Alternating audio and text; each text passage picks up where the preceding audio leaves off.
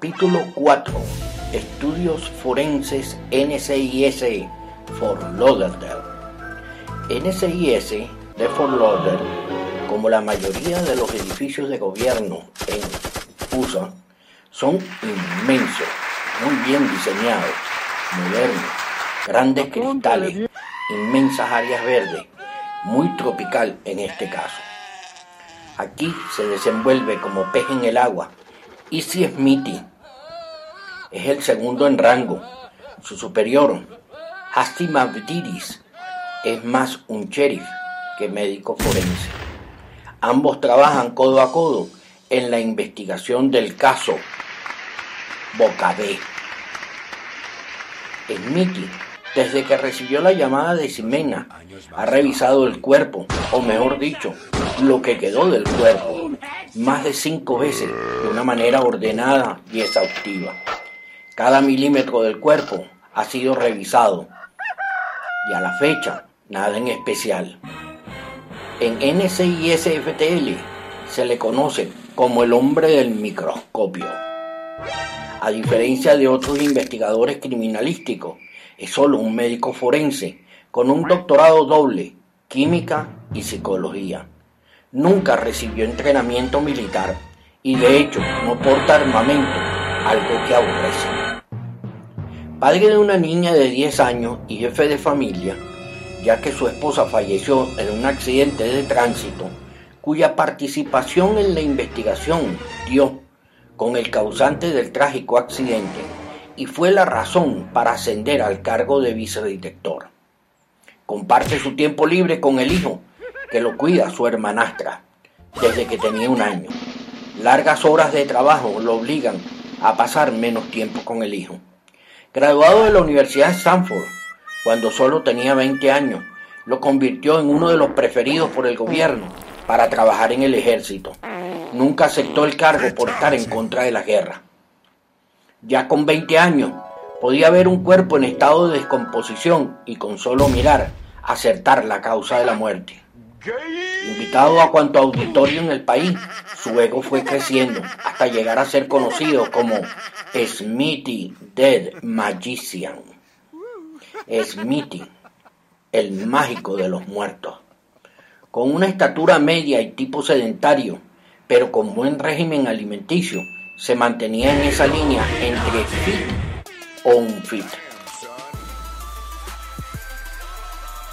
Cansado de tanta conferencia y estudio de cuerpo, decidió emprender un posgrado en química y otro en psicología, que más tarde se convertirían en dos posgrados y doctorados a la vez.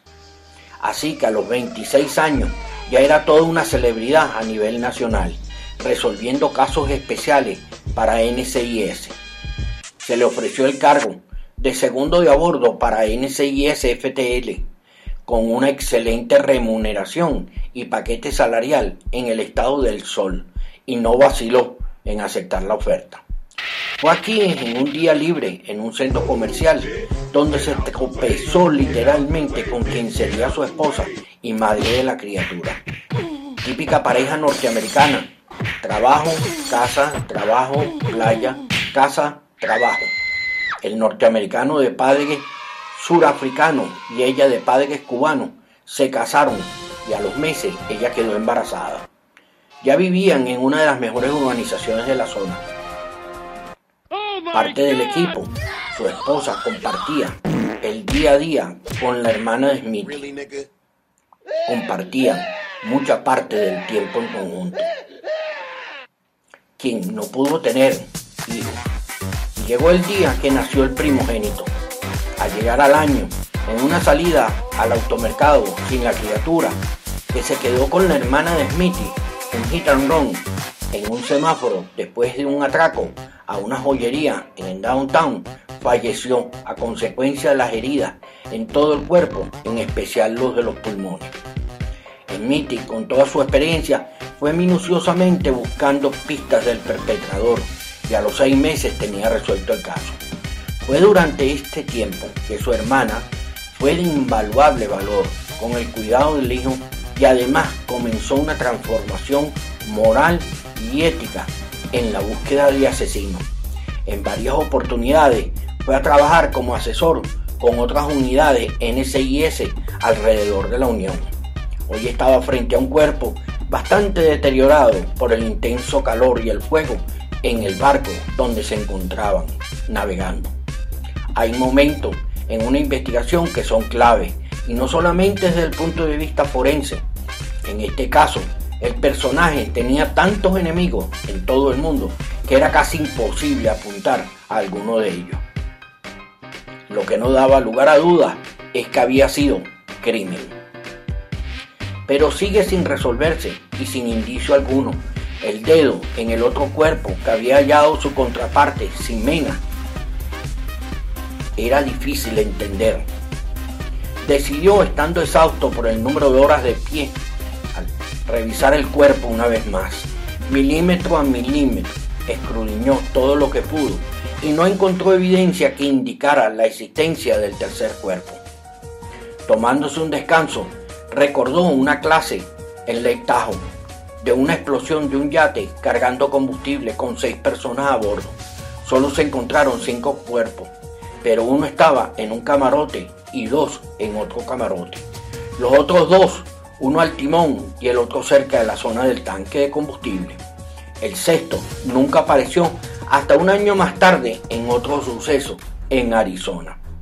Y si había una cuarta persona, quizás el causante de la inoportuna explosión, que quizás estaba en otro, en plena discusión, y las otras dos personas en un camarote ni pendientes de lo que acontecía.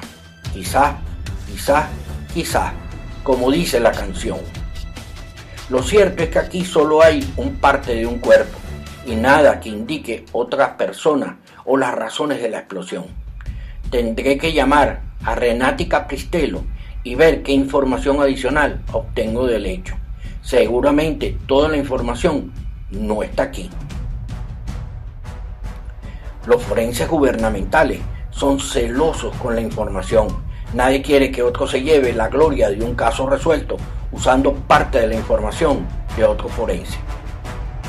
Pero aquí no les quedará otra, ya que esto está en manos de la más alta jerarquía por la relación del difunto con el gobierno norteamericano.